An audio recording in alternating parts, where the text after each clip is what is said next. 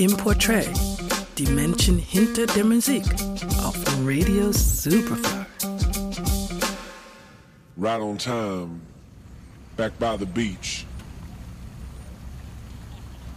Still gonna bring the heat. Weniger über eine Band bekannt ist, desto gieriger reagiert die Hörerschaft auf jede Information, die durchsickert. Zu Beginn 2014 wusste man tatsächlich recht wenig über das Duo Jungle, ja nicht mal, dass es ein Duo ist.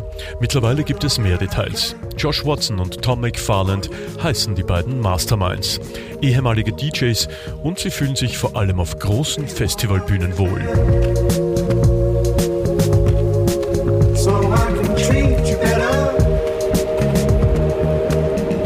Selbstbetitelte Album Jungle schaffte es 2014 prompt und ohne große Vorarbeit in die Sound of 2014 Liste der BBC. Nur vielversprechende Künstlerinnen und Künstler werden dort genannt, im selben Jahr etwa auch Sam Smith, George Ezra oder Ella Eyre.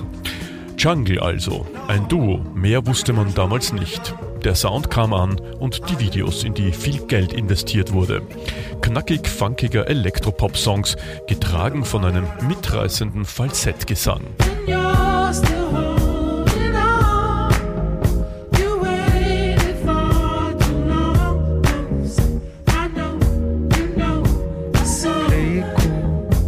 Tauchen damals Bandfotos mit sieben Mitgliedern auf. Auch das diente zur Ablenkung, zeigt aber auch, dass Jungle auf der Bühne groß denken und das nach wie vor. Zumindest maskieren sie sich nicht, wie etwa die Jungs von Daft Punk. Und irgendwann lernten wir sie dann auch näher kennen.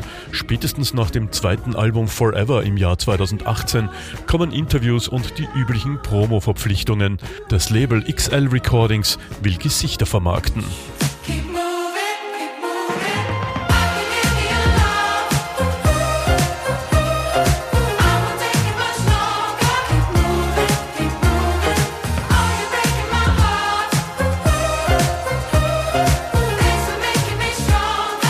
Jungle haben sich von Beginn an auf Festivals konzentriert.